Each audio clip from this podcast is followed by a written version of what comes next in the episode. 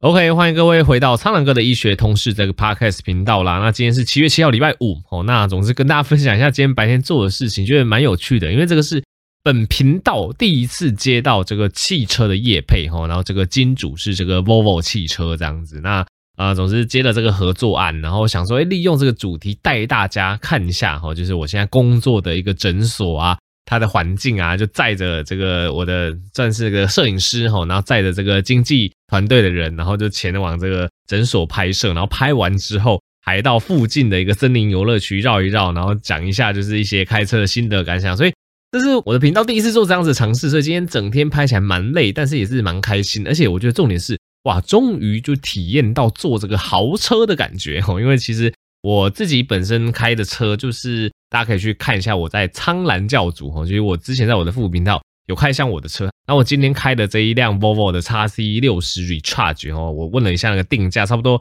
接近三百万，蛮厉害的车。然后不管里面的音响啊，哦，里面的这个自动跟车，或是因为它是这个呃油电双能的一个电动车，所以你可以选纯电模式，也可以选择 Hybrid，也可以选择纯油模式。就第一次开这种车，所以就觉得。诶，看起来还蛮不错的，蛮有趣的。总之，今天刚好有这个行程，会拍片分享给大家。所以，大家如果对我这个诊所哈一个环境怎么样有兴趣，然后我在诊所的工作心得是怎么样，就欢迎参考这一部影片。可能哎不知道什么时候会上架，反正大家就持续追踪我的 YouTube 频道就对了。好，那总之今天这一集 Podcast 跟大家分享三个主题哦，这三个主题算是。呃，上一个礼拜在台湾炒得非常热门的医学议题，那第一个议题就是有一个很知名的歌手是李玟，哈，就是如果跟我差不多这个八零年代的人、七零年代的人，哈，应该说八年级生、七年级生，大概都对这个歌手算是蛮熟悉啦。那他就是有一个不幸的新闻，就是他因为这个忧郁症的关系，后来轻生没有救回来，哈，所以一开始会先跟大家再次、再次科普一下忧郁症，哈，然后会有哪些可能的症状。如果你遇到哦，可能周遭有这样子类似忧郁状况的人，你要做什么样的回应比较好？好，那再来第二个议题就是上个礼拜有一个很夯，就是某个这个儿科医生哦，他在他的粉专就是揭露了，就是他怎么讲体罚他的小孩子哦，那体罚他的小孩子之后，这个文章就会 po 出来之后，有很多人在下面其实一开始是一些支持的声音，就说啊，我知道养小朋友真的很辛苦啊，哦，有时候小朋友就是说不听啊。就适当的体罚是合理啊，一开始是这样子支持性的一个风向，那结果后来越来越多爆料者爆出来说，哎，其实这位医生他不是单纯可能就是打一两个巴掌，或是单纯就真的像他写的那样子体罚小朋友而已，他其实打了五十个巴掌，然后甚至把他小朋友踹倒，反正是一个蛮严重的一个体罚的一个事件哦。那后来也衍生出非常多的一个探讨，所以第二个主题会跟大家大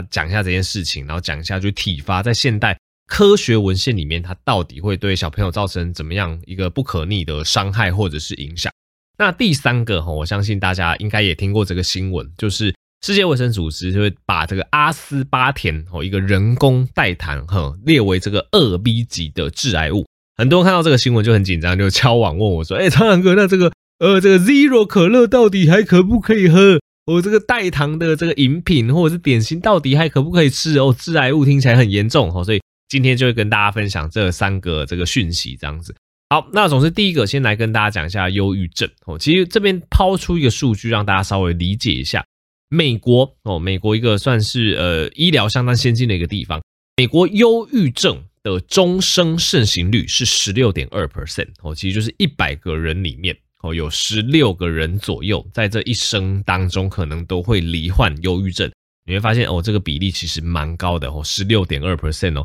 但是台湾目前的数据只发现说，台湾人忧郁症的终生盛行率竟然只有一点二 percent，竟然连美国这个忧郁症盛行率的十分之一都不到哦。你听到这个数据，你应该觉得很疑惑哈？台湾人比较开心吗？比较开朗吗？比较不会忧郁吗？那这个答案当然是否定的哦，因为其实我们讲了，美国它是一个。对忧郁症已经是理解，大部分人都已经理解这个疾病的一个国家，所以如果你有一些忧郁的倾向哦，你有一些相关的不舒服、相关的症状出现，大部分人或者是你的亲朋好友可能都会知道说，哎呀，你忧郁症了，你赶快去看医生，赶快去获得这个诊断，赶快治疗。你要心理咨商也好，你要服药治疗也好，总之有很多很好的方法可以帮助你度过忧郁的这个期间哦。其实。在蛮多欧美国家、欧美地区，他们对于哦这一类忧郁症都已经非常开明，他们都已经非常理解这一类疾病。但是在台湾，你发现并不是这么一回事。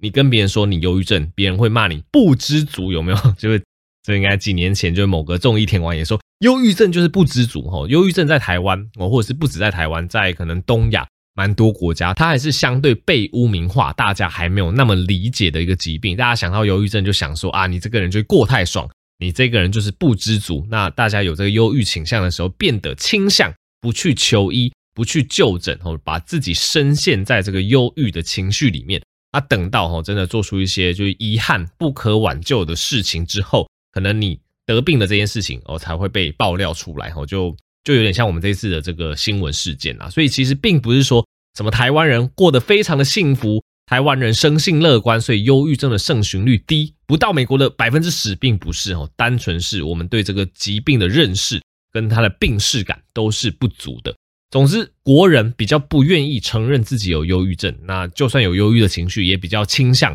不跟亲友讨论哦，那忌讳就医哦，那总之这些状况都会让的这个病情有这个恶化的状况。那忧郁症其实之前不管是我的 podcast 或者是我的 YouTube 频道，常常跟大家讲，忧郁症它其实也是生理疾病的一种哦，它绝对不是单纯就是说什么哦，就是抗压性不足。哦，就是过太爽，所以遭受一点小打击都不行。没有哦，其实忧郁症它其实就是脑内的荷尔蒙哦，这个分泌已经失调了。那我这边做个简单的比较，我们来比较忧郁的情绪跟忧郁症。我们先讲忧郁情绪好了。其实忧郁情绪它是一个正常的反应，忧郁的情绪每个人一生中都会经历过，它其实就是一个情绪哦。就譬如说你遇到。重大挫折哦，或者是譬如说，呃，有这个至亲哦，可能过世哦，然后你真的遇到人生非常不如意，失恋哦，大部分失恋啊、至亲过世啊、被裁员等等这一类人生上的一个重大的一个挫折，常常就会导致你的忧郁的情绪。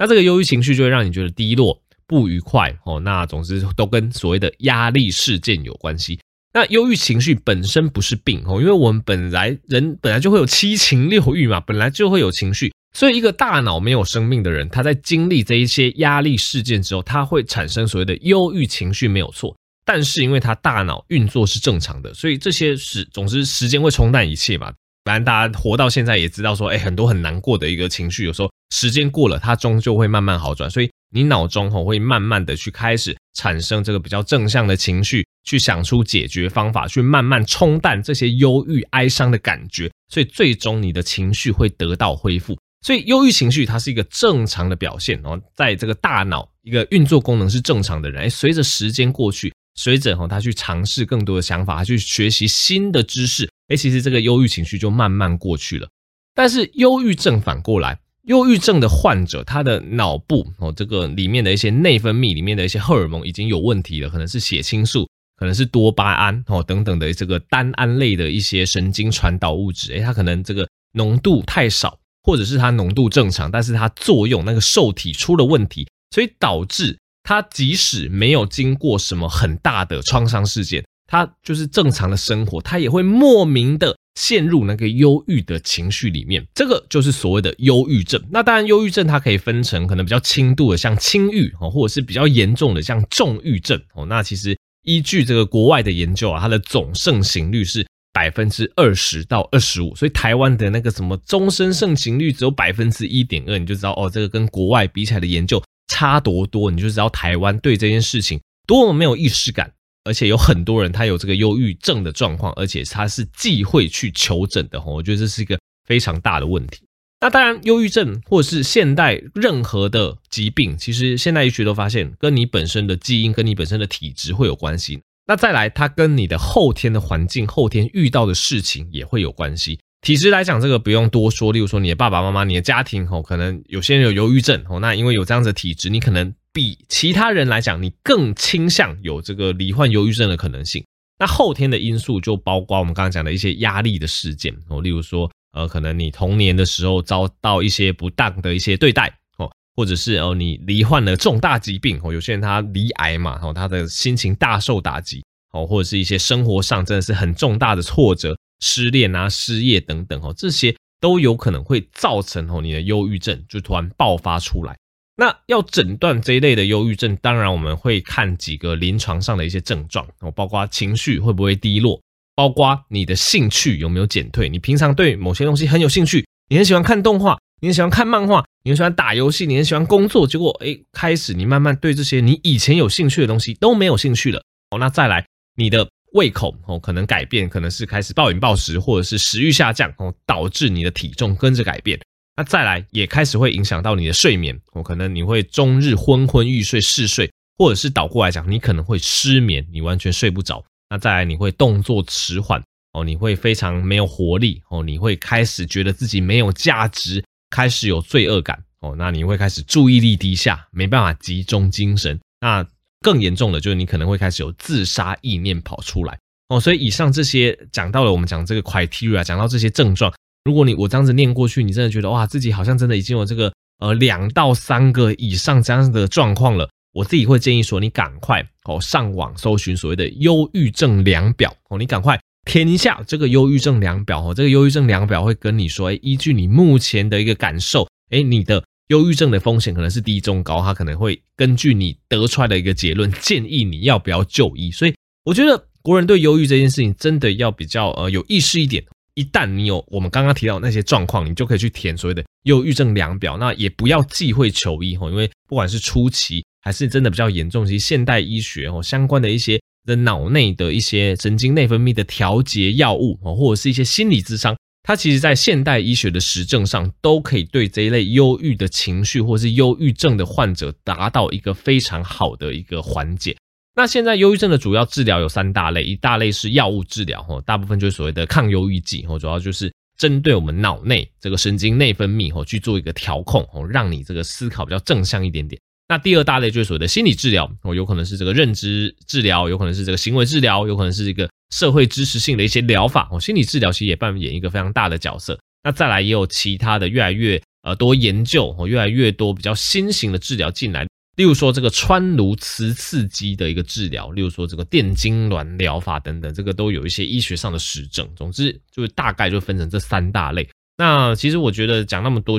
总之就是要提醒大家，其实呃不止你自己假设有开始忧郁这些状况产生之外，你要有病识感哦，你要知道说，哎，这个状况可能是脑部哦，真的生病了，可能要咨询医生之外，假设你的家人。朋友也这样子的状况之外，也是要鼓励他勇敢的说出来。那尽量不要用一些讲干话的回应方式哦，例如说不要说什么，呃，你不要想太多啦，哦，你要看开一点呐，哦，你不要一直往坏的方向去想啊，哦，这些状况其实我觉得这些语言对于当事人都没有什么好处哦，因为其实他就是大脑生病了嘛。这个我之前的影片我常常讲这个肠胃炎来举例，你今天这个肠胃都很不舒服，肠胃都很不舒服，在那边拉肚子，肚子痛得很厉害，你朋友还跟你说。哎呀，你这个肠胃超虚弱的，你的肠胃不要痛啦，你不要拉肚子啦，你就觉得他是在讲干话，因为你就是那个器官系统出问题，需要时间修复嘛。所以，针对忧郁症的病人也一样，就是你要用比较理性，他就是他的大脑这个器官哦，里面有一些内分泌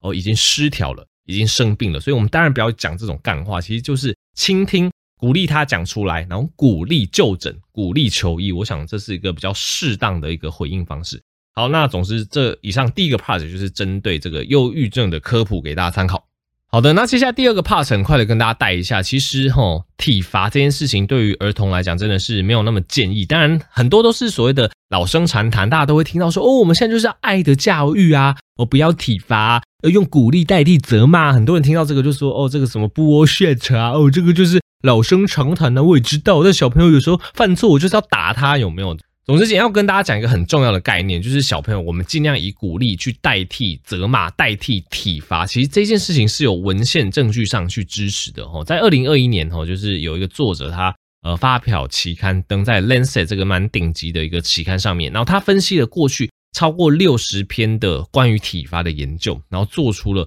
以下几个呃蛮重要的结论，我稍微提出来给大家知道。第一个结论叫做，受体罚的儿童，他未来出现问题行为的风险是升高的哦。这有时候跟我们的直觉相违背。我们亚洲父母很多就觉得啊，这个小朋友犯错就该打哦，就该骂哦，就让他知道不能做这一件事情哦。但是很多的研究就发现，诶，其实当我们打骂哦做的越频繁，我们体罚的一个次数越高，反而这一类儿童他未来哦出现问题行为的一个比例哦是上升的，这一点要特别注意。有时候跟我们的直观认知是不一样的。那再来哦，这个体罚跟他之后的一些正向结果，你觉得体罚可以让小朋友表现更好，成绩更好哦，更健康哦？它跟这些正向结果是没有任何关联的。再来第三点，体罚它会增加了儿童受到虐待的风险哦。我想经过这一次的这个新闻，大家就知道哦，因为有时候我们说好听一点，我们觉得是体罚哈，我们觉得是这个稍微打手心、稍微打巴掌哦，但是过度 over，然后打了五十个手心、打了五十个巴掌哦，其实这个就不叫体罚，这个其实叫做儿虐，这个叫做儿童虐待了哈。所以这个对于孩子未来的一些身心发展，就像我们刚刚讲的一些。忧郁症和一些躁郁症的比例，其实未来的风险都会上升，这个大家要特别注意。那再来，以上我讲的这些结论，它不会因为儿童的性别或者是种族而有差别，所以不要再想什么啊，我们亚洲人就是要打小孩，这就是我们亚洲人的管教方式。我什么欧美人的那些研究不适用了？没有，其实这篇研究跟你说，其实不管是亚洲人、欧洲人、美国人哦，其实。这一类体罚对于孩童身心造成的危害是不会因为孩童的这个性别跟种族有所改变的。那最后作者也发现，你体罚做得越多，打小朋友打得越猛烈，其实小朋友整体的愈后哦，不管是他的表现、他的身心状况，他整体的愈后是越糟的哦。所以其实呃，再次提醒大家，我知道很多人都知道说，哎，不能体罚小朋友，但是其实后面是有非常强的文献证据去支持。所以通常啦，就是我还是觉得说。呃，尽量以这个鼓励为主哦。那当然可以明确的跟家中的孩子定下规则哦。当你达到这个规则哦，我们就可以给予适当的奖励。当你违反了这个规则，我们可以给予一些处罚，但是尽量不要用这个体罚的方式，有可能就是剥夺看电视的时间哦。那可能去呃，比如说面壁思过一下，就至少不要对小朋友造成所谓的这个生理上的一个伤害哦。就是如果你要。呃，让小朋友知道他犯错，你可以跟他定规则。那如果跟他讲明了，诶，如果违反规则，你可能会受到哪些的处罚？而且这些处罚是不能用这种生理性的胁迫、生理性的伤害去做这个处罚。我想这个是现代医学对于教养孩子的一个科学上的共识，供大家参考。好的，那最后一个大家很关心的议题就是我们的人工代糖阿斯巴甜啦，哈，因为阿斯巴甜这个人工代糖真的是出现在很多地方，哈，例如说乳清蛋白里面，好像我也有在喝乳清蛋白，老实说我没有在管这件事情，为什么？等下会跟大家讲。那很多人就会喝这个肥宅快乐水嘛，哦，这个零卡可乐哦，里面有所谓的阿斯巴甜哦，总之阿斯巴甜它就是一个很常见的人工代糖的成分。那这个人工代糖就会让这个食物，让这个饮料喝起来是甜的，你会觉得开心。那同时它又没有像真正的糖一样那么多热量，所以它就变成所谓的代糖哦，有这个甜的口感，但没有太多的热量，比较不会让你产生过多的热量摄取而肥胖这样子。OK，那你就说，哎，唱歌，那这个 WHO 都说了哦，他把阿斯巴甜列为这个二 B 级致癌物，为什么你还敢吃？哦，其实我觉得有时候这个就是一个怎么讲，就是你还是要把重点放在更容易致癌的物质。什么意思？什么叫做二 B 级致癌物呢？因为像阿斯巴甜，它被列为二 B 级致癌物。二 B 级致癌物，它的意思就是这个东西是有可能致癌，就 possible possible 的 carcinogen，carcinogen 就是致癌物，它是一个有可能致癌的物质。目前阿斯巴甜哦是被列在这个项目里面。那比二 B 级更严重的致癌物还有哪些呢？有所谓的二 A 级致癌物，二 A 级致癌物哈，它的英文是 probable carcinogen，就是更可能致癌的东西。二 A 级致癌物，它跟二 B 级比起来，你更需要注意二 A 级。哪些是二 A 级？包括红肉，其实我之前节目都跟大家讲过啊，只是可能没有讲那么细，没有讲这些致癌物的分类。像红肉，什么牛肉、羊肉、猪肉这类四条腿的这种动物，红肉其实是所谓的二 A 级致癌物。所以其实。你吃红肉的风险是比你吃阿斯巴甜还要来得大的。那再来高温油炸的食品哦，因为会有很多这个丙烯酰胺哦。之前其实也有跟大家讲说，这个呃炸薯条、这个炸洋芋片哦，这个丙烯酰胺的量其实都蛮多，大家要特别注意这一类高温油炸、经过酶纳反应的食物哦，它会产生很多的二 A 级致癌物，要特别注意。那再来超过六十五度的一些热饮，因为你直接喝。超过六十五度的热饮，有时候也会对你的这个口腔黏膜、食道黏膜产生伤害，所以超过六十五度的热饮其实也是二 A 级致癌物。那再来，我们医生常常会遇到的这个值班、轮班导致的作息不正常，它也是算二 A 级致癌物。所以这个致癌物它并不是只有这个食物或饮料，它某些生活形态也算是所谓的致癌物这样子。那再来比二 A 级致癌物更严重的第一级致癌物，这个叫做已经确定会致癌吼，包括酒类哦，包括烟类。包括阳光哦，大家不要说哦，这个阳光照阳光产生维生素 D 很好啊，没有，你这个晒太久的话，皮肤会导致这个皮肤的病变、皮肤癌。所以阳光它其实是这个第一级的致癌物。那在空气污染 PM 二点五霾害哦，这个对你肺部哦也会造成所谓的肺癌，这个也是第一级致癌物。那再来加工的肉品，火腿、香肠也是第一级致癌物。所以你听我讲了那么多，你就知道为什么我比较不怕阿斯巴甜，因为其实排名排在阿斯巴甜前面的致癌物太多了，而且这是我们日常生活中更容易遇到的。所以这边的概念就是有点像我之前在跟大家讲说，有些糖尿病的患者他很怕吃水果，他却不怕吃那些零食、饼干、点心，这个道理是一样的哦。因为你要知道谁轻谁重哦。今天。等你都完全戒掉了吼，这个零食、甜点、饼干，而且你水果又每天吃超过十份以上之类的，你再来担心你水果吃太多吼，那今天这个致癌物的状况也一样哦，除非你这个第一级致癌物、第二级致癌物、二 A 级，你都已经完全把它排除吼，你都不抽烟、不喝酒吼。不吸空污，不吃红肉，吼，不吃油炸类，哦，不轮班，让自己作息正常，让自己饮食跟睡觉正常。你这些真的都做好了，你再来担心说，哦，这个阿斯巴甜可能是致癌物，我觉得这个还不迟。那今天当你就前面就排名更恶名昭彰的致癌物，你都没在怕了，那你怕阿斯巴甜做什么？所以我的意思是说，大家不用过于恐慌。其实致癌物是有分类，那如果你真的要针对。比较严重的致癌物去防，我反而建议说，大家就是哦，就戒烟戒酒嘛，哦，空屋要注意嘛，哦，那加工肉品跟红肉少吃嘛，尽量作息正常，充足运动跟充足睡眠嘛，我觉得反而这个是比较重要，而不用太去担心阿斯巴甜的危害。所以这以上是我个人的心得哈，我个人的想法给大家参考。好，这集就到这边啦，喜欢这一类医学科普哦，就欢迎分享苍蓝鸽的医学通识这个 podcast 给更多人知道，让大家可以在通勤啊。呃，做一些无聊琐事的时候，可以顺便增加医学知识。我也可以支持药师健生活保健食品，出折扣码 Blue Pig 有九折优惠。好，去追踪苍狼哥的推特，我们就下集再见喽，大家拜拜。